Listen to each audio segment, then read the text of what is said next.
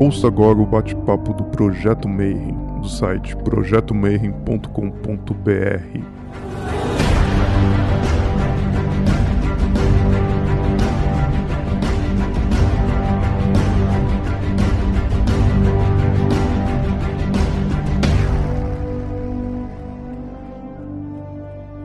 dia para você que é de bom dia, boa noite para você que é da boa noite, boa tarde. Você está pegando isso aqui agora no YouTube, você está no Bate-Papo Mayhem. E a gente está em 2020 e a gente continua preso em nossas casas, sem poder fazer nossos encontros presenciais, mas agora a gente vai bater papo com a galera via computador. Dá o seu like, segue o canal e faz os negócios de YouTube para ver se a gente consegue fazer as lives lá com, a, com os Burgerlex legal. E hoje a gente vai conversar sobre demônios. Conheci ele há pouco tempo, mas na verdade eu descobri que eu já conheço ele há muito tempo, porque eu tenho uns livros dele aqui em casa. Eu já conhecia e já pagava pau para ele. O trabalho de pesquisa que ele faz é sensacional e muito focado nas criaturas malignas que a gente chama de demônios, que não são tão ruins quanto se pintam. Hoje a gente vai conversar um pouquinho mais sobre esse assunto. Então, Tônio Fagundes, como é que você tá, mano? Beleza? Ô, Marcelo, é um prazer, uma honra, uma alegria estar aqui falando contigo e com essa galera toda, né? Trazendo à tona esse tema tão atual,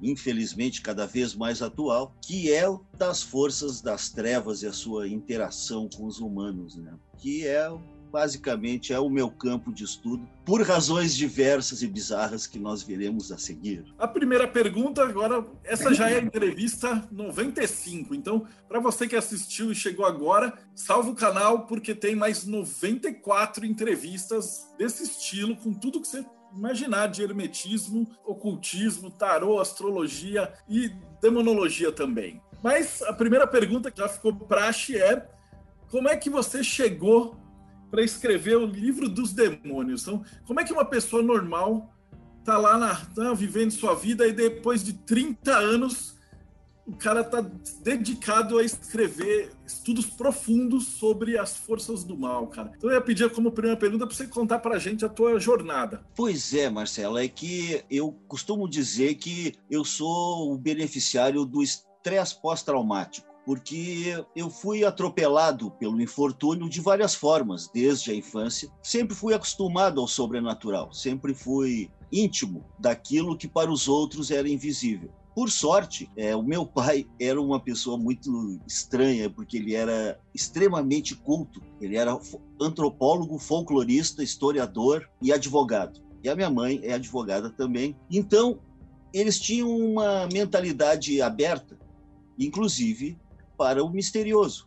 Então, o fato de que eu visse coisas quando era criança e falasse com os mortos da família ou apontasse entidades que eles não viam, não fugia ao conceito de realidade deles. Então, eu também era uma criança bem comportada, tirava boas notas, não dava problema, era um guri bonzinho lá nos anos 60. E a vida transcorreu depois, como é normal, depois dos sete anos, essas manifestações estranhas se acalmaram, parei de ver as coisas e tal. Só que, aos 14 anos, em 31 de outubro de 1975, às sete e meia da manhã, a minha infância terminou de forma abrupta e ígnea porque explodiu uma garrafa de álcool a dois metros de distância de mim e me atirou em chamas lá dentro da sala, pegando fogo no tapete. Eu tinha 14 anos e, como é natural, principalmente naquela época, hoje em dia a gurizada com 14 anos é bem mais esperta, mas eu era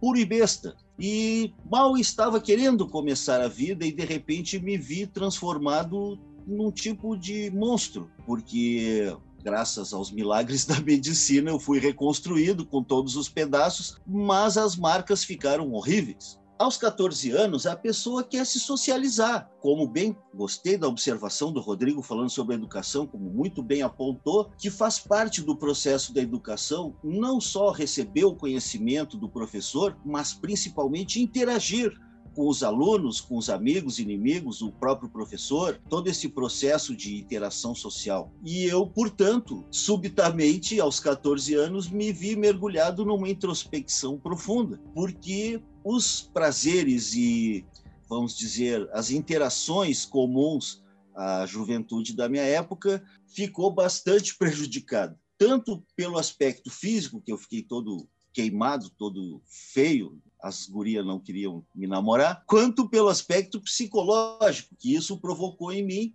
uma necessidade de explicar por que, que isso tinha me acontecido. Então eu me tornei um tipo de jovem filósofo ateu, materialista, e comecei a pesquisar. Mergulhei na filosofia, mergulhei na biblioteca do meu pai, que tinha uma vasta biblioteca sobre filosofia, coisas ocultas, religiões primitivas, folclore, mitologia, e comecei a me identificar um pouco com cada parte do que eu ia aprendendo. Só que, à medida que o tempo foi passando, eu acabei interagindo com um pessoal que havia, na época, no final dos anos 70 até meados dos anos 90, havia uma rica efervescência cultural esotérica em Porto Alegre. As, havia grupos trabalhando com vários tipos de magia, geometria sagrada, hermetismo, e astrologia e tarô e uma série de coisas que começaram a enriquecer o meu universo e eu me vi forçado a adotar uma outra perspectiva, a entender que havia uma dimensão espiritual que não cabia no conceito materialista ateu que eu tinha até então. Porque a verdade é que eu não sentia falta da vida espiritual quando eu era dos 14 aos 19, mais ou menos. Assim como fui atropelado pelo infortúnio, fui atropelado pelo sobrenatural aos 19 e me vi forçado a reconhecer a existência de uma outra realidade misteriosa, fascinante, potencialmente perigosa, que era o mundo da magia e o mundo das ciências ocultas. Eu descobri que havia toda uma tradição hermética e uma tradição de conhecimento e pensadores que eu até então não conhecia, filósofos ocultos, e aí eu comecei a mergulhar nesse universo.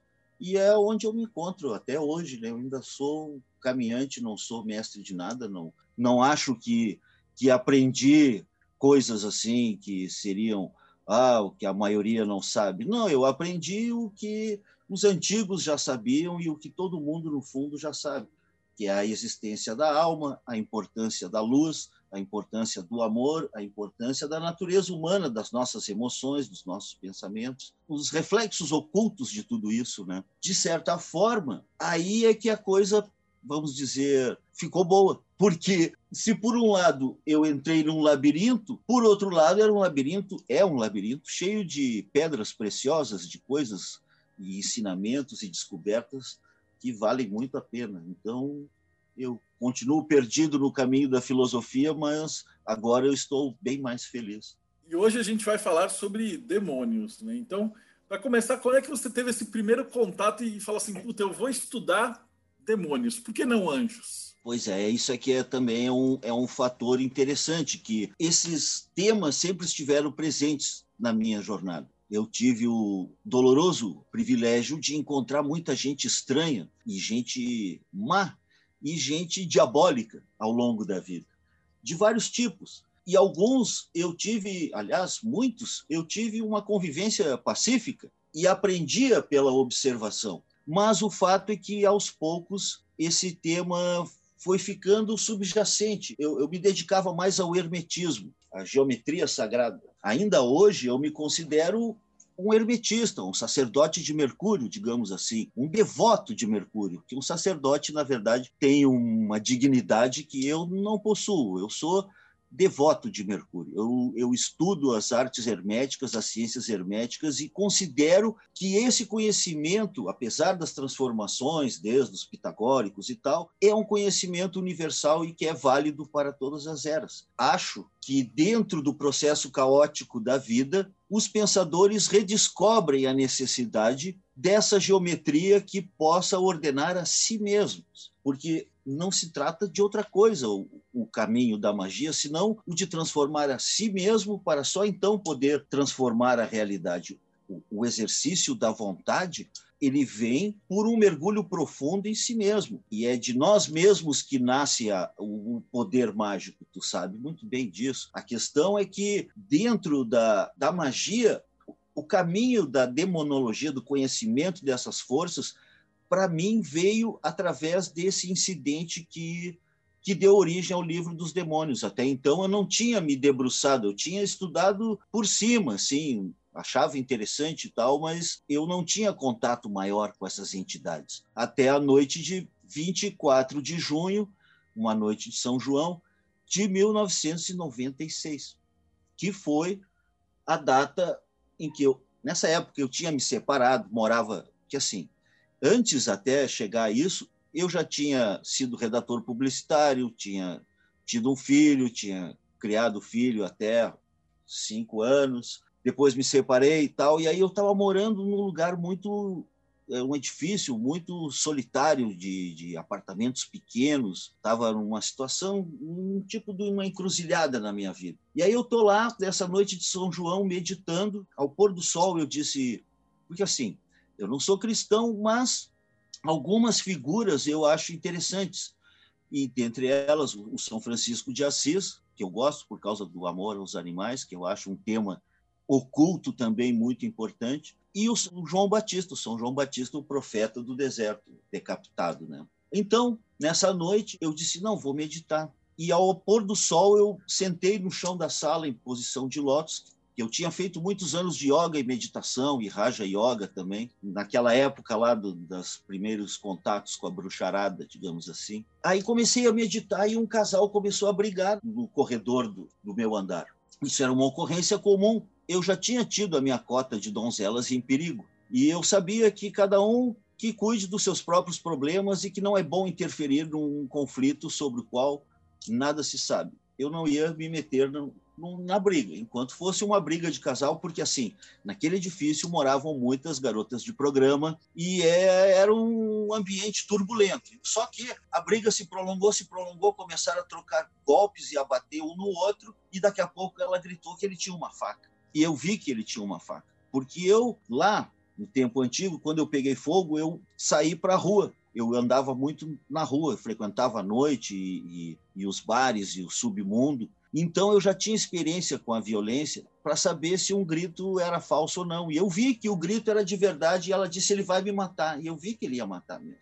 Eu só tinha uma coisa a fazer. Na época eu tinha três espadas na parede. Peguei a média, que é para lutar em ambientes fechados, e abri a porta e parti para cima do cara. E aí ele soltou a mulher, a mulher desceu as escadas, ele desceu atrás dela, eu desci atrás dele, e, e, a polícia militar vinha subindo e pegou o cara e nem me viu, e eu voltei. E aí fechei a porta, me tremendo todo. Putz, quase matei um cara nessa noite mágica, eu aqui querendo fazer uma focalização, um trabalho de luz, compreender a mim mesmo, veio uma merda dessas. Fiquei abalado mesmo. Mas aí voltei a meditar. Quando eu voltei a meditar, deu um tempo e eu senti uma luz, uma calma, um calor, uma coisa como se tivesse aberto o sol do meio-dia no teto do apartamento. E aí eu pensei, vão me abduzir, sei lá, é um ET, sei eu o que era, né? Eu nunca imaginei. Mas aí eu senti que era uma força benfazeja, luminosa, uma força de amor e que se dirigiu a mim dizendo: "Nós vimos o que você fez, Antônio Augusto". Me chamou pelo nome. Disse assim: Você é um homem de coragem, quer ir ao inferno escrever um livro para nós? Falou bem assim, só isso. Eu imediatamente, eu estava assim, eu me abaixei e fiquei que nem um muçulmano, assim, naquela postura de oração, sabe? Me ajoelhei, botei a cabeça assim entre as mãos e disse: Sim, Altíssimo, sim, sim. Vou dizer o quê, né? Eu não acreditava em anos, quer dizer, sabia que existia, mas nunca imaginei que ia ser alvo de uma força espiritual, da atenção deles. Hoje eu vejo que alguém tinha que fazer esse serviço. E no caso, eu acho que eles só tinham alguém que era articulado verbalmente, capaz de escrever a história e ao mesmo tempo sofrido, experimentado na violência para poder juntar as duas qualidades e ir. E ainda mais tinha que ter os tais poderes sensitivos, né? Os poderes que eu já tenho desde nascença. E aí o que aconteceu? Quando eu disse sim, a criatura sumiu, a entidade desapareceu, não disse tchau, não disse que ia me proteger, não, não, não. Anjos não são dados a gentileza, simplesmente sumiu e eu fiquei com como um software na minha cabeça. Eu sabia de repente qual ia ser a técnica, que todos os dias à meia-noite eu ia sentar naquele mesmo lugar e ao meditar eu ia ir a esse mundo, ia ficar lá até escrever o livro. Todas as noites, com exceção do domingo, da meia-noite do sábado para domingo não tinha. Era uma folga para os demônios e para mim, eu acho. E também para não ficar lá para sempre. O fato é que esse processo durou quase um ano de alucinações com hora certa e ao longo dessa caminhada eu fui deixando os pedaços, fui sendo esmerilhado minuciosamente pelo encontro com cada entidade que me trazia revelações e desafios e dores diferentes. No final, eu consegui escrever o livro lá em 97, publiquei, era um livrinho de 88 páginas, um livro que nem um catálogo de observador de pássaros tem o nome da entidade, as características, mas o leitor astuto percebeu na época que o autor não dizia qual era a verdadeira natureza da relação dele com os demônios, como ele foi, como ele voltou, o que, aconteceu com ele, né? Então, esse livro novo, essa versão que traz a antiga e a moderna, é a versão hardcore do que estava oculto na versão original sintética, fria e técnica de 97. É um livro bem singular, porque eu nunca ouvi falar num um livro ser reescrito 20 anos depois numa versão mais crua, né, sem cortes. Então, basicamente, é isso que aconteceu. A partir daí, eu virei um demonólogo, forçadamente. Mas alguns argumentaram assim. Eu, eu gosto que eu falo com todo tipo de gente e eu gosto de pessoas inquisitivas, como tu, que me perguntaram assim: mas e como é que tu sabe que era um anjo a criatura que te mandou lá? De repente, podia ser um demônio disfarçado? Pode até ser.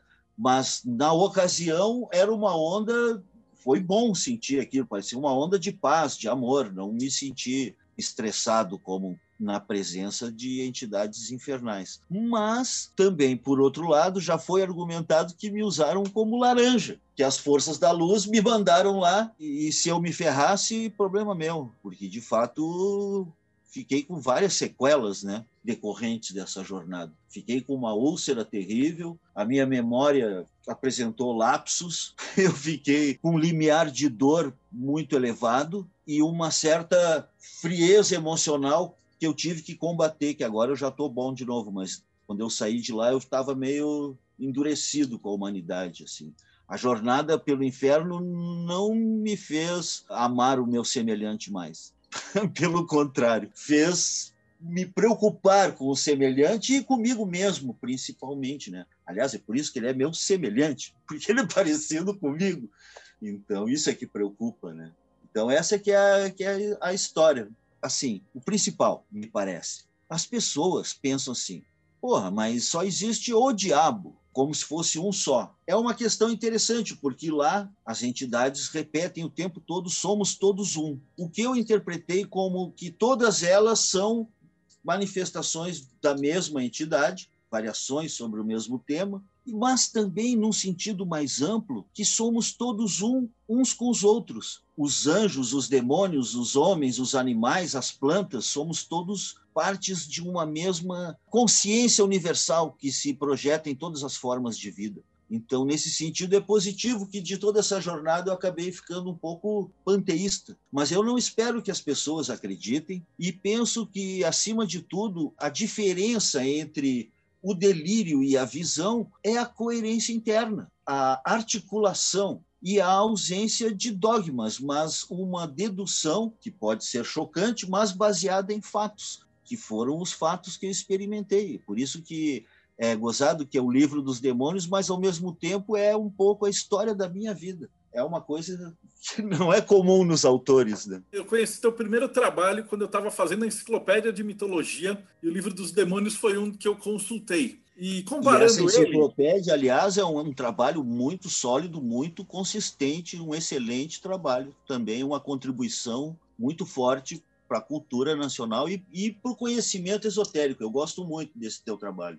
Na época, assim, eu lembro que eu, que eu peguei e comparei os, os, demônios que você citava e tal, e tinha um monte de características que eram repetidas de textos ingleses, de textos franceses. Tanto que eu falei assim, uhum. putz, o cara deve estar tá fazendo, deve ter feito o mesmo trabalho que eu, de tradução do, dos demônios. E é interessante agora você contando isso, que para mim fala assim, poxa, então eles se manifestam do mesmo jeito. Porque naquela época não tinha internet, não tinha os Sim. livros.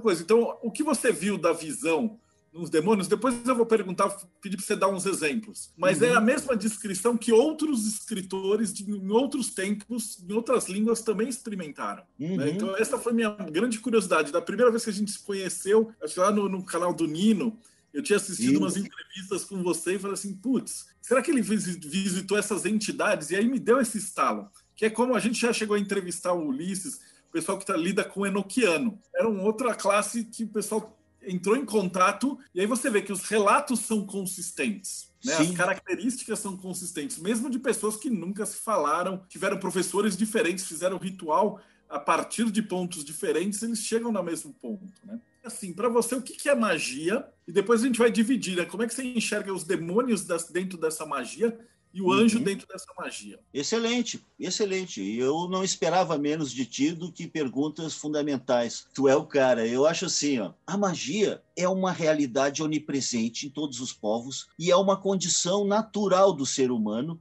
que foi negada pela cultura, digamos, positivista que vem predominando desde então. Desde o iluminismo que já começou o processo de dificultar o acesso cultural a realidade mágica. Porque o que acontece é que existe um plano espiritual, um plano que a gente chama de plano astral, onde essas forças se comunicam. E é gozado que as pessoas acham que a magia não existe, que um, um ato feito num lugar não pode afetar um lugar distante. E, no entanto, a magia não conhece distância.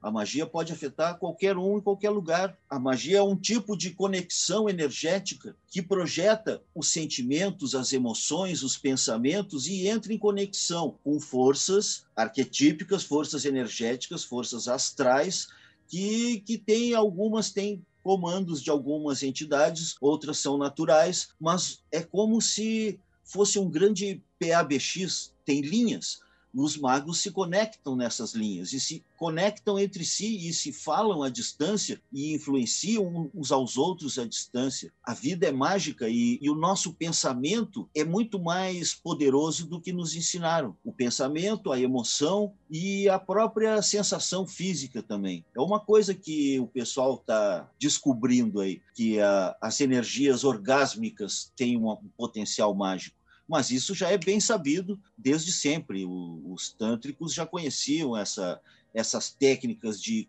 unificar a energia do orgasmo, por exemplo, com uma visualização de uma entidade ou de um desejo ou até de um sigilo, de um símbolo mágico.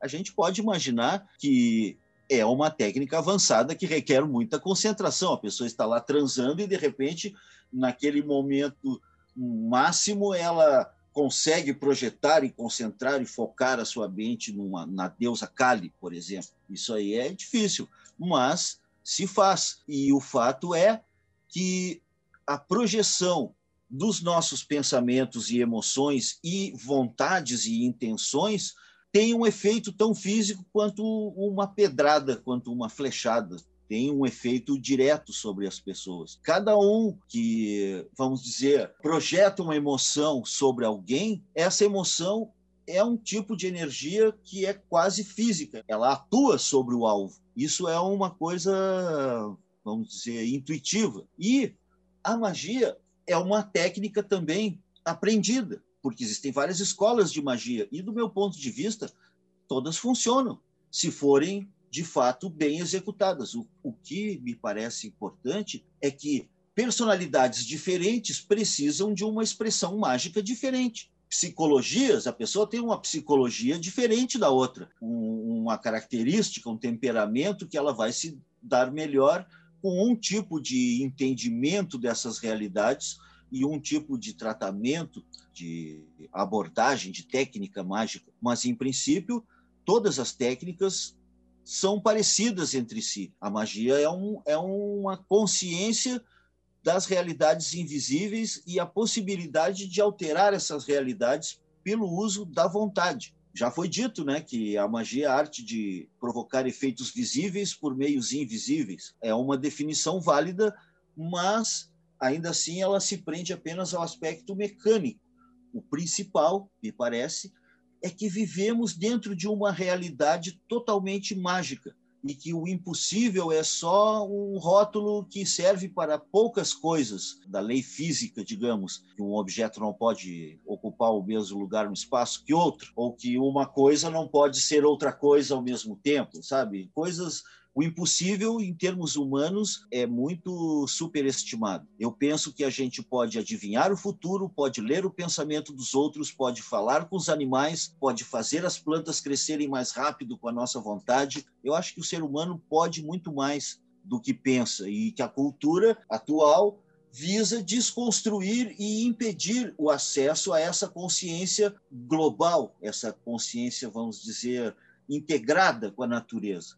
A magia nos integra com a gente mesmo e, por conseguinte, com os outros e com a natureza e com os deuses e está numa, numa onda fractal. Assim. A magia não é o poder de fazer o que quiser.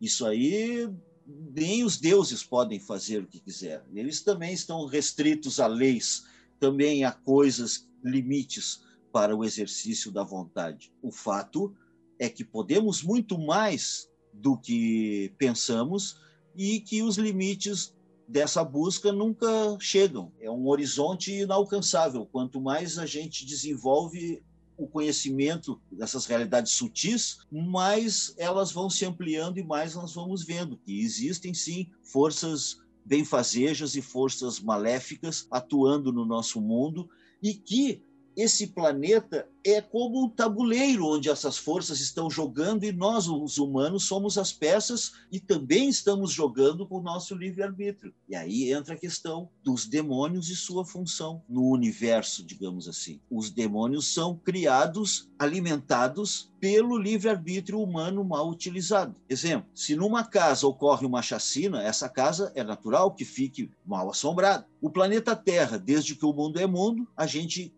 contabilizando tudo que correu de sangue e lágrimas sobre essa terra, a gente fica pensando até que é impossível andar sobre algum lugar desse mundo sem pisar no túmulo de alguém. A Terra é um lugar cheio de sofrimento. Esse sofrimento acumulado busca reproduzir a si mesmo e ele precisa ser, digamos, filtrado, precisa ser reequilibrado. Então, nesse meu ponto de vista e a dedução que eu tive da minha experiência é que o que a gente chama de inferno, ou umbral, ou uh, submundo, ou chibalba, não é um estabelecimento carcerário, não é um estabelecimento penitenciário. Ninguém manda ninguém para lá. As pessoas vão, as consciências, as almas vão para lá por livre e espontânea vontade, porque elas precisam ir para onde elas pertencem. Elas não iam ficar felizes na luz.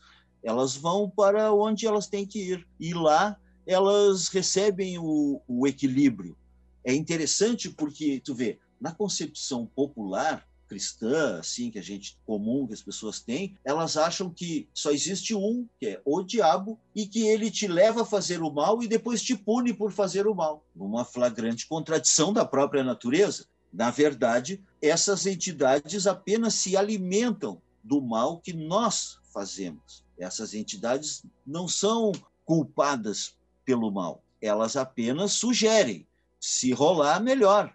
E elas sabem que acaba rolando. O ser humano é muito influenciável, muito suscetível. E apesar dos demônios não poderem tomar a alma de ninguém, nem ler o pensamento de ninguém, eles podem deduzir pelo nosso comportamento, pelo nosso astral, o que a gente está pensando, sentindo, querendo, e, nesse sentido, manipular o nosso livre-arbítrio e influenciar, mas de uma forma que também outras entidades fazem em sentido contrário. Os anjos, os seres de luz, os ancestrais, os guias, os orixás também nos orientam no sentido positivo. E nesse sentido eu acho muito estranho porque parece bem aquela coisa dos gregos do agatodaimon e do kakodaimon, que cada um nasce com um gênio de cada lado inspirando ou a harmonia ou a destruição, a violência. Né? Alguns vão dizer que isso é um dualismo feroz, mas dentro da estrutura parece fazer sentido embora reconheça que existem sim zonas cinzentas também, existem entidades que não são nem tão boas nem tão más, existem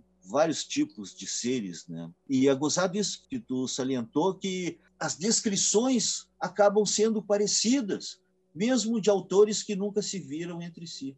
Isso é muito estranho. No livro dos demônios, por exemplo, tem 14 infernos diferentes, em 14 culturas diferentes, e todos os infernos são parecidos entre si, com entidades que são iguais aos demônios, o Rakshasa, o, o Oni, o Asura, são mesma iguaizinhos aos demônios que, que a gente conhece, a mesma função de punir. E o interessante que todos esses 14 reinos, digamos assim, são destinados aos piores entre os humanos. Ou seja, de certa forma, é como se nós não fôssemos tão ruins assim. Tanto que os piores são levados para outro lugar. Eu penso que a maioria das pessoas não chega a conhecer o verdadeiro mal, o mal mesmo, os demônios, entendeu? Elas nem percebem, elas são ficam num plano de percepção normal, uh, embutido na, na rotina e não percebem, mas todos estamos sendo alvo de entidades anjos e demônios o tempo todo. É, e sem contar que anjos e demônios é um nome muito, muito, muito genérico, né? Muito genérico, muito abrangente. Eu conversei com o Humberto Mag, conversei com o Ulisses, e, e o conceito que o John Dee tinha de anjos, e aí com aquela asa, com não sei o quê, parece muito da concepção humana, né? De você precisar dar uma cara para aquela, aquela energia. Sim. Eu ia te mesmo. perguntar na, na, próxima pergunta, se você escolheu um dos demônios para contar para a gente como é que foi a tua experiência eles são várias entidades, cada uma cuida de um aspecto, né? E te causou hum. algum problema. Então você Sim. é instruído para você entrar num estado psicológico, energético, para conseguir chegar até essa criatura. E você está fazendo basicamente, você fez, eu li esse teu livro último, é basicamente você fez com os demônios o que eu estou fazendo com vocês. Você chamou Isso. lá para fazer uma entrevista. Isso. Eu tentei manter uma atitude de correspondente de guerra. Eu estou lá na linha de frente, eu tento não tomar um tiro, não irritar ninguém, eu não tenho arma, eu estou lá só para fazer o relato. Esse era o meu instinto o tempo todo. Para tentar manter o foco e não cair na loucura, porque cada um deles me desafiava e me, e me provocava de um determinado jeito. E isso é muito doloroso, muito profundo, porque para eles os humanos são como faíscas de uma fogueira, como bolhas de sabão, eles não chegam a ter identidade própria. Tu mal aparece, tu já some isso aqui, né? Eles são seres atemporais, estão numa esfera antes de nós e depois de nós. Eles não não me respeitavam de forma alguma. Esse é que é o ponto que eu quero dizer. Então era muito difícil tentar conversar com eles, então eu tinha mais era que tentar ser educado, polido e ao mesmo tempo tentar não cair na, nas armadilhas e dar as respostas certas, né? Interessante, né? Eles têm várias origens. Tem uns que eram anjos, outros eram deuses antigos que foram se modificando e, e, e tudo isso tem a influência do imaginário popular, porque o inconsciente coletivo é que acabou plasmando eles nessas formas, digamos assim. Forma que eu pudesse entender. Eu penso que se eu fosse muçulmano, eu veria Malik com os, os seus gênios, os seus anjos malvados, Iblis e Shaitan. Eu ia ver outra formatação cultural, mas intrinsecamente é o mesmo o mesmo arquétipo. O Astaroth, portanto, ele tem um lado de deusa benevolente, da Astoret, que é uma deusa da fertilidade, mas o lado ruim, que foi o lado que ele me mostrou, o Astaroth, ele lida justamente com o dinheiro e o peso do dinheiro na vida das pessoas. E nessa época eu não tinha muito dinheiro, estava numa encruzilhada, vivia como um cigano, então ele tirou a maior onda da minha cara, me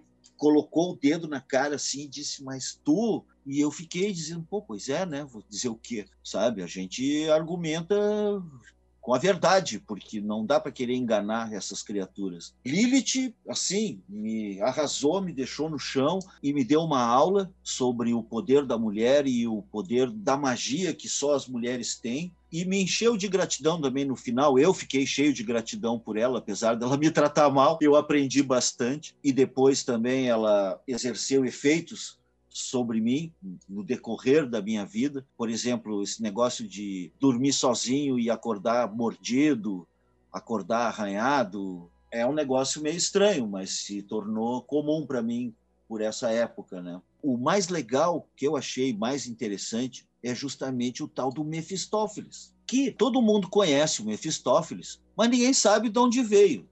A única referência, não, mas porque o Goethe, não sei o quê, tudo bem, mas ele surgiu do imaginário medieval, ele é só um tipo um tulpa, uma forma pensamento que foi animada pelo, pelo, pelo medo dos alemães da Idade Média que criaram o Mefistófeles, porque as pessoas não explicam. Pode pesquisar muito e não acha isso. Então, eu perguntei para ele. Ele foi um dos mais simpáticos, um dos mais legais criou um ambiente para me receber, um ambiente que não era agressivo, um ambiente interessante, diabólico, mas interessante. Ele me recebeu dentro. Primeiro, cheguei no reino dele, ele não estava lá. Era tipo uma casa antiga, medieval, assim. E aí lá dentro era o laboratório de um de um alquimista. E aí eu fiquei lá fuçando e tal, curtindo porque a realidade era muito sólida. Eu podia tocar as coisas, sentir o cheiro da lenha queimando, dos produtos químicos, tudo. Então eu tô ali numa boa e me aparece o tal do Mephistófeles, que não tinha chifre, tinha uns cabelos brancos compridos assim, era um cara jovem vestido como um personagem de Shakespeare assim, com, com um manto com capuz cinza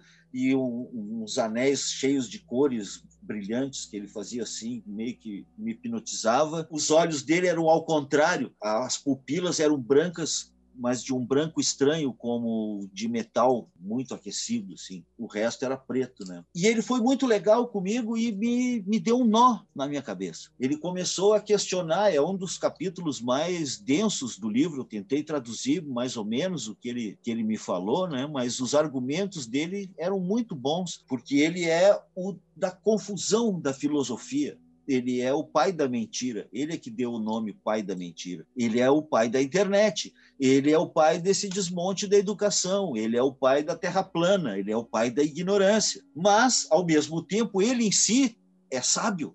Ele conhece a verdade. Então eu estou lá com ele, ele está me dando aquele nó na cabeça e eu me lembrei de perguntar, mas aqui, todo mundo te conhece, todo mundo diz que tu é um dos mais perigosos, mas ninguém sabe de onde tu veio, da onde, qual é a tua origem. Primeiro, ele disse que a origem só eu e meu pai sabemos. Mas, como eu tenho ordem de te responder, olha só, eu ainda tirei onda, ordem de quem? Tu obedece aos anjos, tu não é um espírito rebelde? Como assim? E ele disse: ordem daquele que tu não teve coragem de olhar, porque mesmo aqui existem regras e eu preciso responder. E aí ele me respondeu. Ele disse: olha só que história. Quando o Demiurgo criou o universo, este universo, bem entendido, o Logos, a centelha do verbo, a escritura cristã traduz como faça-se a luz, esse verbo era o Lúcifer. E ele saiu como um espermatozoide de fogo, fecundando o caos, fazendo a volta em toda a criação. Quando ele chegou, ele disse: Não vou te servir. Também os padres da igreja falam: Non serviam, não servirei. Quando ele disse: Não servirei, da boca do Lúcifer saiu um outro espermatozoide de fogo, que era o Mefistófeles. Por isso que ele é um dos poucos demônios que pode falar livremente. É porque assim, eu evitava citar as forças da luz lá. Não vai falar em, em Buda, Krishna, Jesus. Não, nada disso. Só que o Mefistófeles fala e debocha porque ele nunca pertenceu à luz, até o próprio nome, né? Mefistófeles é aquele que odeia a luz. E ele, de fato, ele, ele disse, inclusive, que no final todos retornarão à luz, menos ele. E ele disse que ele é o Lúcifer de Lúcifer. Ele é o, o verbo da negação que foi feito do verbo original que criou o universo. Então ele esculhamba, ele fala em Jesus, ele diz Jesus, Virgem Maria, orações, rosários, Krishna, nada disso me agita nem me afeta. Ele falou bem desaforado. Mas, ao mesmo tempo, ele também é uma força poderosa, no sentido de que é necessário mesmo ser mefistofélico para avançar no caminho da sabedoria, no sentido de que só a dúvida consistente e constante é que nos permite provar a realidade. Ele semeia a confusão, mas semeia para os mortais comuns, os cegos, os profanos, mas para os magos ele pode ser útil, sim. Isso me lembra muito da entrevista que eu fiz com o Keller, que ele estava explicando né, os construtos astrais. E a impressão que eu tenho é esses demônios que você chegou são aqueles que já estão há tanto tempo sendo alimentados pela imagem que as pessoas têm deles que eles formam. Isso. A Flávia Barreto ela pediu que gostaria de saber se a comunicação com os demônios vem apenas como meditação ou também em sonhos ou no cotidiano. Como é que você Sim. enxergava e falava com eles? Sim, come... exatamente. Boa pergunta, porque começou, eu já vi, tu vê, aquelas perguntas que já trazem a própria resposta, né? Nossa amiga é esperta, porque de fato, além das tais meditações, eles começaram a entrar nos meus sonhos e a se manifestar na vida real, na vida material, não só através de mordidas sem explicação ou coisas se mexendo na casa, mas também através de pessoas que apareciam e, e às vezes eu via. Não esses demônios, eu via os subordinados deles, porque cada um tem um exército de minions que é infinito, não dá para saber quantos são, é uma nuvem, cada um tem uma multidão enorme de subordinados. E aí, às vezes, eu, eu de fato tinha visões dessas entidades fora desse período de meditação. E isso, para concluir, isso me acompanha até hoje. Muitas vezes eu vejo coisas, só eu fico sabendo mesmo, né? Não deixo ninguém notar que eu estou vendo coisas, mas eu vejo muitas vezes sim. Aliás, esses tempos, só para te dar um exemplo, ano passado, antes da, logo antes da pandemia, Estou andando na rua um domingo de manhã, 11 horas da manhã, um sol, um baita de um calor. Vem vindo um, um rapaz na minha direção, de bermuda, camiseta listrada, assim, bem casual, de, de chinelo, tudo. Um cara, assim, bem comum, jovem. Só que a cara dele, metade da cara dele, era uma máscara vermelha que nem aquelas de guerreiro japonês, sabe? Com um olhão assim, aquela boca com dentão, aquelas máscaras terríveis de, de guerra dos japoneses, era metade assim, vermelha. E não era uma máscara, era aquilo, era se mexia, entendeu? Era como se fosse metade da cara dele fosse um demônio vermelho, assim. E o, e o lado da cara que não era o guri passou do meu lado, assim, e o lado da cara normal tava olhando a rua, assim, e o lado de demônio dele passou me olhando, assim, sabe? Um evento que, pô, as pessoas sem, sem o uso de alucinógenos não costumam passar por esse tipo de coisa, né? Mas eu acabei me acostumando. Cheguei em casa, contei para minha mulher assim: ah, vi um cara com cara de demônio, sabe? Tipo, é, só isso, né? Aqui em casa o sino toca meia-noite sozinho, às vezes as panelas pulam do fogão. Então, se o gato falar comigo, eu vou responder, vou achar normal, né? Até vou perguntar por que ele não falou antes. Enfim, é isso. Durante as suas entrevistas, você fazia por indicação tua, né? Porque você está contando, eu fiz alguns exercícios muito parecidos quando eu estava fazendo os exercícios de inox. Uhum. É, mas aí você faz a meditação guiada, entra em viagem e a sensação, como a Fabiana perguntou, é de uma memória. Então não é que você está lá, mas é, por exemplo, você que está assistindo a gente, você tem a memória do seu quarto. Ela é nítida, ela é, é real. Você sabe que tem uma cama lá, tem todas as coisas. Então, quando eu fazia esse tipo de viagem e tinha essas conversas, a sensação é de que você, putz, isso está na minha imaginação. Mas a memória é tão forte que é como se fosse real a coisa, né? Enquanto você fazia esse exercício, você não estava em nenhuma ordem, nada, não era uma coisa técnica. Não, não, não, tinha nenhum ritual, não tinha nada, não tinha nem vela, nem coisa nenhuma, nem nenhuma palavra, nem sigilo, nem coisa nenhuma. Era como uma viagem astral, mas eu interpreto que, na real, eu, eu, chamo ironicamente de que foi a maldição do anjo que me permitiu fazer isso. Ele que me mandou e por isso que abria esse portal todo dia lá meia-noite, da meia-noite às três da manhã. Sempre às três da manhã terminava. Só que olha o que acontece. O negócio é tão estranho que os primeiros e depois os outros que mais poderosos hierarquicamente, eles conseguiam distorcer o tempo. Então, nessas três horas, às vezes parecia que eu passava semanas vagando no deserto. Teve uma, uma hora lá que o, cara abriu um, um alçapão de pedra onde eu caí, fiquei claustrofóbico lá, sei lá, por umas décadas. Parecia que eu tinha ficado anos, que eu tinha envelhecido lá dentro. Tanto que nesse período dessa captura, que eu caí nesse buraco, eu passei por várias fases. Eu falo isso no livro. Lentamente eu fui passando, fiquei com raiva, depois eu me desesperei, depois eu senti que as coisas estavam me espremendo, depois eu fui me acalmando, depois eu me conformei e pensei, não, é tudo uma ilusão, eu não estou preso, não sei o que, isso aqui. Só que essas aí tinha passado, sei lá, uns 40, 50 anos na minha, sabe? Eu estava exausto, já estava. Isso tudo me deixou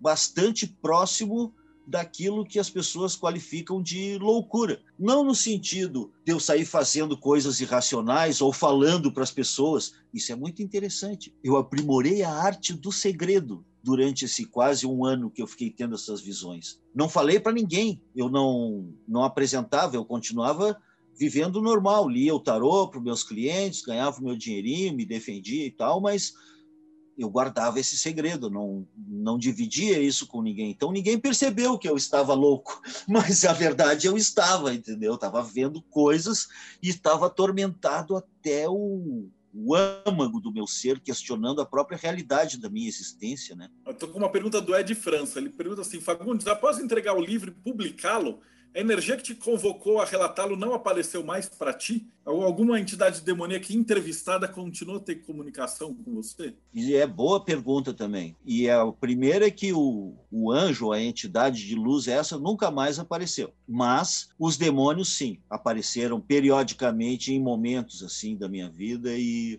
e de uma forma, digamos, diplomática apareceram de uma forma diferente, sim, achando. Eu acho que, na verdade, eu acho, cá entre nós, eu penso que eu não escrevi o livro por mim mesmo e que o objetivo era dos anjos e dos demônios. As duas categorias me parece que ficaram satisfeitas com o resultado, porque o livro apresenta bons argumentos para ambos os lados e nos oferece um conceito de realidade no qual é uma trama e uma interação constante da luz e das trevas e que as duas são necessárias. Mas o conhecimento dessa interação nos permite ser melhores. E, portanto, se alinhar com as forças da vida, da paz, da harmonia, da natureza, porque, pô, né? Eu, sinceramente, eu, eu sou um cara, eu sou que nem aqueles hippies, não é à toa que eu sou dos anos 60, né? Eu, eu sou da paz, do amor, eu quero ser feliz, ficar numa boa, não quero treta com ninguém não tenho treta com ninguém. A minha própria ideologia anarquista me favorece nesse sentido, porque eu penso, não há respostas prontas nem perguntas proibidas. Portanto, não há um caminho que sirva para todos, bem como eu disse antes. Então, eu não critico o caminho de ninguém. E eu acho que né, não querendo que eu siga o caminho deles à força, como certos grupos cristãos querem que o Brasil siga, a não ser esses, eu não tenho treta com ninguém. Eu, sabe, acho que todo mundo tem uma razão de ser e a magia, o conhecimento pode chegar para todo mundo através dos caminhos mais inusitados. Então, eu não receito o meu caminho para ninguém e, e, não sigo o caminho de ninguém, não, não tenho discípulos, não tenho mestre, sou só uma voz que grita no escuro. Foi muito interessante porque você foi direto no, no, no hardcore. Pelo método que eu tenho, a gente fazer ah, essas viagens com acompanhamento do Exu. Sim. E aí, mais tarde, primeiramente com o pessoal da Sirius Gaia, e depois o Léo Lousada, que vocês vão conhecer do, do Conhecimentos da Humanidade, ele tem, o eixo dele também tinha uma turma que ele treinava nessas, nessas mesmas viagens. E o pessoal uhum. que está no, nos graus de Zelator mais para frente na, no AA vai ver esse tipo de coisa. Só que no teu caso eles te pegaram direto assim, já te jogaram direto na fogueira sem nenhum preparo, né? Então, é Exatamente. Você falou que a viagem, a caminho de cada um e deu certo, né? Porque a gente sempre fala assim, porra, cara, você precisa treinar muito para estar tá tudo protegido, para entrar, para conseguir se defender. E eu achei uma Sim. coisa interessante, que o anjo, com certeza, ele estava te observando, claro. Sim, tinha um cilindro de luz, o mesmo que apareceu no apartamento, me acompanhava lá no, no inferno. Mas, às vezes, ele não fazia mais do que isso, e às vezes ficava bem estreito, bem apertado lá dentro também. E eu podia ver, sentir, sentir o fedor, ouvir, e é uma coisa interessante que eu coloquei no livro novo, eu descrevo as paisagens, os cenários, as entidades e o que eles falaram, né? Os argumentos terríveis que eles apresentaram. Eles têm bons argumentos. O Bruno está perguntando se nessas viagens astrais que você fez, você chegou a fazer contato com o Maioral, Exu ou Pombagira? Não, aí é que é o seguinte, ó, é, depois dessas viagens, eu comecei a perceber esse, esse outro campo de, de entidades. Essas entidades, elas se quiserem, passam lá, inclusive eles falaram isso, tem uma hora lá que eles falam que justamente na questão lá do, do Mefistófeles, eles falam que há um livre trânsito para vários tipos de entidades para colherem e manipularem as energias densas do umbral. Dentre essas entidades podem ser jeans, podem ser Exus, podem ser Loas, podem ser Pombagira, pode ser até alguns tipos de, de seres da natureza, tipo algum gnomo pode precisar das energias de lá. O fato que eles queriam dizer é que eles dizem assim que todos convivemos em harmonia. Só vocês é que são um aborrecimento contínuo. Eles acham que nós é que somos os xaropes. Mas o fato é que o povo da rua, os Exus e as, e as pombagiras, eles são uma outra categoria de seres que não se confundem com os demônios e que não temem os demônios e que tem, são respeitados, inclusive, por essas entidades. Há, de fato, por exemplo, um certo sincretismo né, no Grimorium Verum com a Kimbanda, por exemplo. Então, pode, os caras cultuam o Astaroth como o maioral, e o Sergulá é o Exu Caveira, Rael é o seu meia-noite, e assim por diante. Então, tem esse sincretismo, que, aliás, é uma coisa que eu acho muito intrigante porque o Grimorium Verum supostamente é de sei lá, 1760 na real, mas ele, ele se apresenta como sendo de 1500 e tanto. Mas tudo bem, 1700 já está antigo o suficiente para mim. Mas aí, de repente, eu conheci mães de santo e pais de santo que tinham escassa escolaridade e que trabalhavam com essas mesmas entidades do Grimório Vero, inclusive com o nome Sergulá e coisa e tal.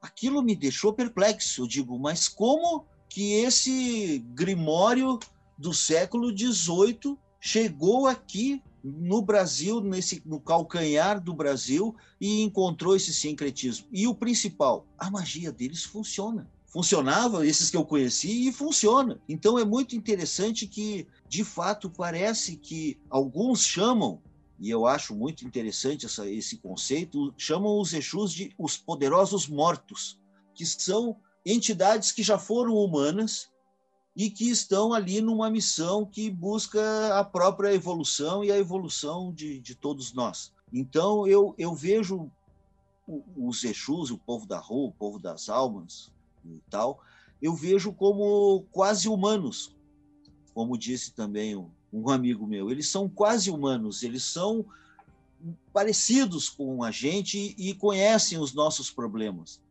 coisa que o, as entidades da luz e das trevas parecem tratar com certo distanciamento, entendeu?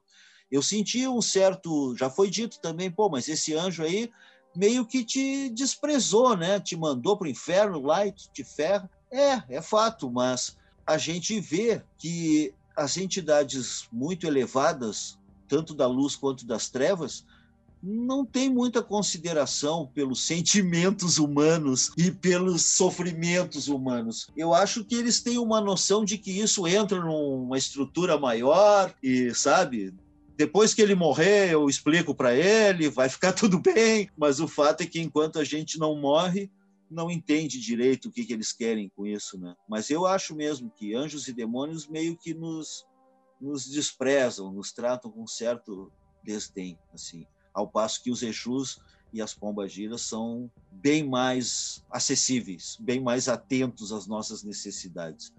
E igualmente poderosos também, não ficam devendo nada, né? Eu tenho uma pergunta do Bruno, ele fala assim que esses seres que você contatou no inferno são os mesmos que chamam de seres de Goécia ou aqueles seres da Goécia são diferentes? Os tais dos 72 famosões. Pois é, é, uma pergunta interessante, porque, de novo, o Astaroth é cultuado na Goécia também. Mas, apesar da descrição física ser parecida, eu, eu não vi uma entidade tão colaborativa assim. Eu acho que é possível que os demônios da Goécia sejam uma legião, uma falange, um grupo dentro dessa, dessa outra estrutura. Porque eu, eu noto bem que eles são um grupo fechado. Os Daimons da Goécia são um grupo à parte. Eles têm uma natureza mais híbrida com os Exus propriamente, porque eles trabalham, eles são úteis, eles são acessíveis aos pedidos do mago essas outras entidades já são mais inóspitas, né? são bem mais hostis e querem nos fazer sofrer e se divertem. Pelo menos queriam me fazer sofrer e se divertiram muito com o meu sofrimento. Mas nesse ponto, o Astaroth, o Buer, eles estão lá e ao mesmo tempo eles estão na Goécia também. E eu, eu não entendo direito como é possível isso, mas eu talvez eu, eu penso que talvez seja pelo grande poder dessas entidades que podem atuar em dois campos diferentes, porque é aquela velha pergunta, né? Por exemplo, quando fazem uma uma sexta-feira, tem terreiras trabalhando no Brasil inteiro. E aí tem Exu Caveira baixado em várias delas. Os positivistas dizem, ai, mas como que ele vai baixar em todas? É evidente que ele baixa em todas. Para nós que somos magos, entendemos como ele pode, ao mesmo tempo, ser em todos o Exu Caveira e serem todos partes de um mesmo uma mesma legião espiritual dos caveiras. É uma questão que o poder deles é tão grande que eles se manifestam em várias formas. Mas eu não eu não vi especificamente os da Goécia, só o Astaroth e o Buer, que eu nem botei no livro lá. O Buer é muito gaiato, né? O Buer é meio doido. Só para te dar um, já que não tem no livro isso, né? A descrição era bem parecida com a descrição tradicional, que ele é várias pernas como uma estrela e gira e tem uma cara de leão no meio. É um negócio estranho. O que eu vi foi tipo um vórtice que falava e que tinha uma cara meio de leão mesmo, mas uma cara mais mais brutal, mais parecida com aquele leão bizarro do Mágico de Oz, assim, só que sem ser fofinho. E esse bicho giratório, meio flamejante, sabia coisas do meu futuro e me disse coisas que eu não acreditei e que se cumpriram. Como é que tu vai duvidar de algo que se manifesta positivamente no plano material, entendeu? Se eu tenho aqui um, um sino de meio quilo de bronze e ele toca sozinho à meia-noite, como é que eu não vou, vou fingir que não vi? Então, é, essas manifestações são tão concretas como qualquer outra coisa que eu tenha visto. Nesse sentido, é que é necessário lidar com isso, né? E entender que essas realidades sutis ainda são realidades e fazem parte de um conceito de realidade que nós não estamos, não aprendemos que nós estamos desenvolvendo. Eu gosto de pensar. Eu acho que está havendo um renascimento esotérico, que nem a renascença está acontecendo agora com um pensamento mágico, holístico, xamânico. No mundo inteiro as pessoas estão despertando para a magia. E isso é muito legal. Então, talvez esse esforço coletivo esteja construindo essa consciência nova que permita as pessoas e provavelmente as gerações futuras perceberem esse, essa interação do mundo espiritual com o nosso. Que o mundo espiritual é mais importante, nós somos só o reflexo. E dessa interação com os demônios, anjos, tudo, como é que ficou para você o pós-vida? O que você acredita que acontece com as pessoas depois que elas se vão? Sim, sim, isso aí é, é, um tema que naturalmente veio à tona nessas viagens, né? E acontece que as pessoas que são beneficiadas pela oração, pelo amor, pela saudade, pessoas que eram muito amadas, pessoas comuns, todas vão para a luz. A generosidade é grande, porque a alma humana no seu estado natural, flutua. E quando eu digo estado natural, eu digo de pessoas comuns que cometem pequenas maldades, pequenos erros, coisas que a gente faz na vida, pequenas mentiras ou pequenas crueldades, são erros que não importam. Os erros que vão mandar a pessoa para o umbral é o assassinato, jogar mercúrio num rio, ou roubar o dinheiro da merenda escolar, ou desviar o dinheiro dos respiradores. Esses caras que provocam grande sofrimento, esses sim vão para regiões sem luz e de sofrimento para que eles recebam o que eles criaram. Mas, no geral, todo mundo vai para um mundo melhor, vai para a luz e encontra a consciência universal. E, antes de mais nada, antes de se dissolver na consciência universal, a gente ainda tem o benefício de encontrar os antepassados, os entes queridos, as pessoas que amaram, porque, assim, isso também é estranho. Assim como o Astaroth faz parte de dois grupos da, da, classificação de demônios, também tem essa bilocação das almas, que o que eu aprendi é que fica um pouco, olha que estranho, a alma vai para a luz, mas a parte que amava fica cuidando dos que ela amou. Então, é como se o amor em nós fosse um corpo astral próprio e fica ali, então é lícito, sim, pedir que a vovó falecida nos ajude. Ela está aí, entendeu? Se ela nos amava de verdade, ela está aí enquanto não morrerem todos os seus que ela amava. Aí depois, aí tudo bem, tá todo mundo liberado. Mas enquanto isso, os avós, os pais, Os entes queridos ficam com a gente enquanto a gente não faz a passagem. Depois que faz a passagem, a pessoa adquire o conhecimento das vidas anteriores e respira aliviado, do, como que acordando de um sonho e diz: Ah, tá, então nessa vida eu fiz isso, fiz aquilo, porque eu vinha vindo, tá, então foi assim. Oi, vovó, oi, beleza, todo mundo fica numa boa, celebram, cultivam o amor, ficam ali e depois são absorvidos na luz de novo. Os que são destrutivos, que causam sofrimento e que causam a destruição da natureza, dos animais ou dos outros humanos, esses têm que pagar tem que o equilíbrio é a lei. Eles têm que sofrer o sofrimento, têm que experimentar o sofrimento que causaram. De certa forma, é uma validação do karma e uma perspectiva elegante, porque a reencarnação, alguns, né, orientalistas dizem que a roda do samsara é cruel, a roda das encarnações, a ilusão. Tudo bem, eu até concordo que a vida é sofrimento, mas ao mesmo tempo ser maior do que do que si mesmo. Isso é que eu acho legal. Somos todos deuses, cada homem e cada mulher é uma estrela, e nós somos pequenos deuses. E os deuses existem para nós, e não nós para os deuses. Essa é outra jogada também, que eu deduzi, né, que se deduz da, da minha trajetória. Tem muita coisa que você falou, outros entrevistados, principalmente o pessoal que eu entrevistei da Kimbanda, fala muito do culto do ancestral. Mas você uhum. coloca de um jeito mais não religioso. Então é interessante ver essas duas comparações. Pelo teu ponto de vista quase agnóstico, né? quase uhum. ateu, você Isso. tem uma visão que eu escutei de tatás, do pessoal da Kimbanda que lida com esse culto da ancestralidade. E, de novo, a gente está falando a mesma coisa, só que com palavras diferentes, né? Sim, e isso, essa magia dos ancestrais é muito importante eu, eu recomendo para todo mundo que, que busque a força dos ancestrais, que é uma força acessível a todos e é muito mais poderosa do que se pensa. E principalmente os ancestrais desconhecidos, entendeu? Tem que incluir todos que deram origem a nós, que já nem estamos mais na ponta da corrente, porque somos pais, né? Nem somos nós a ponta da corrente mais, mas os nossos filhos. Né? Bom, a gente já está quase chegando no finalzinho. A última pergunta, na verdade, é um conselho que você daria para alguém que está começando agora no, no hermetismo, no ocultismo? Eu acho que é importante buscar compreender as coisas com calma e ver o que funciona. Ir testando, procurar estudar, olha um sistema, ver se tu te identifica com aquele sistema ou com outro, mas procurar ir duvidando e testando e ver o que dá certo. Um dos sistemas vai dar certo para você. É o que eu digo. Sempre vai ter um caminho, mas a pessoa tem que procurar e não pode aderir ao primeiro que aparece, entendeu? Eu acho que a dúvida é um, uma bússola muito confiável.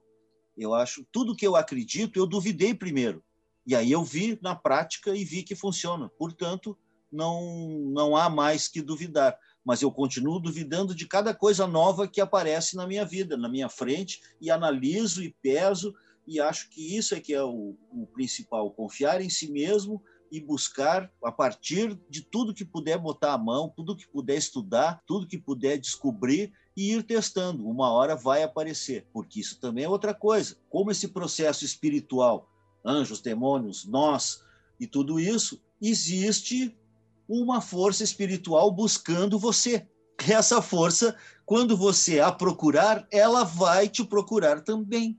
Os antigos alquimistas diziam que não importa quão solitário você esteja, se você fizer o seu trabalho direito, muitos amigos novos vão te encontrar. Então, o fato é, às vezes é necessário caminhar sozinho, mas rapidamente vamos descobrir que somos muitos e que temos vários irmãos nessa caminhada. E essa união é que eu acho fascinante, acho bonito, acho caloroso que nós todos estamos construindo esse novo mundo que nós precisamos tanto, né? Na verdade, não vai ser a última pergunta. O Fred fez uma massa aqui.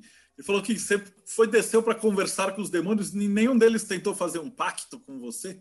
Claro, naturalmente mas assim, eu estava reduzido a um estado em que eu estava plenamente consciente de que o que eu sou é tudo que eu tenho. E eu não posso abrir mão da única coisa que eu tenho, que é o que eu sou, que é a minha alma. Eu não, pode, não podia fazer pacto, entendeu? Eu não, não queria riqueza, não queria ser famoso, não queria pegar a mulherada, entendeu? Eu queria respostas, eu queria entender a mim mesmo, queria saber por que, que eu estava passando por tudo isso, e isso os demônios não iam poder me ajudar. E, além do mais, o pacto é uma visão utilitarista de que os prazeres do mundo são o máximo que você pode ter. Eu acho que os prazeres da compreensão e os prazeres da vida mágica são os maiores. O simples fato de saber já me enche de, de prazer, um prazer maior que nenhum pacto poderia me dar. Né? Mas eles são muito bons mesmo. Eles me mostraram um livro lá onde tem um monte de pactário, mas aí eu não podia, né? E não posso revelar segredos que não são meus.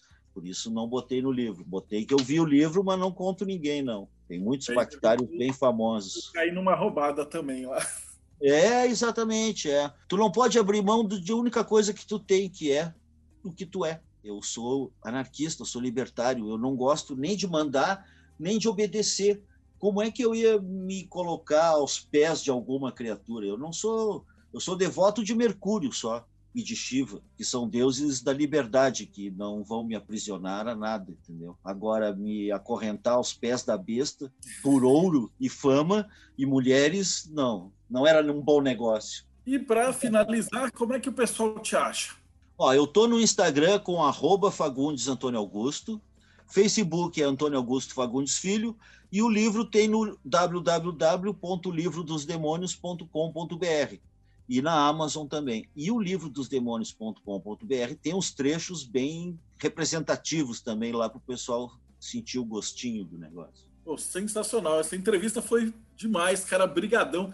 Eu achei. Ah, eu gostei muito. A gente tem uma jornada muito parecida nesse submundo. Muito parecida, cara. Muito, muito parecida. parecida. E, o que a gente fez, não só eu, mas outros, o pessoal do, do, do Arcano, o pessoal da Sirius, que fez essas viagens, a gente fez com um guia e tal. Parece que vocês te pegaram ali, te jogaram, falaram, vê aí. É, eu sensacional essa conversa. E eu acho importante que a gente mantenha essas essas visões no mesmo conjunto, porque por mais que sejam tenham ligeiras divergências ou diferenças, todas apontam na mesma direção, que é a importância da vida, a importância do ser humano, a importância da magia, a importância dessa vida espiritual, que da qual a vida material é um mísero reflexo. E Cara, eu fico muito feliz, muito honrado. Realmente, eu acho que esse tipo de trabalho é que contribui para aumentar o nível de inteligência do debate e de informação do cenário oculto nacional. Eu fico muito feliz, fico muito agradecido. E você que estava assistindo essa, esse bate-papo, não esquece de dar like, seguir o canal, fazer as coisas do YouTube e a gente se vê no próximo Bate-Papo Meio.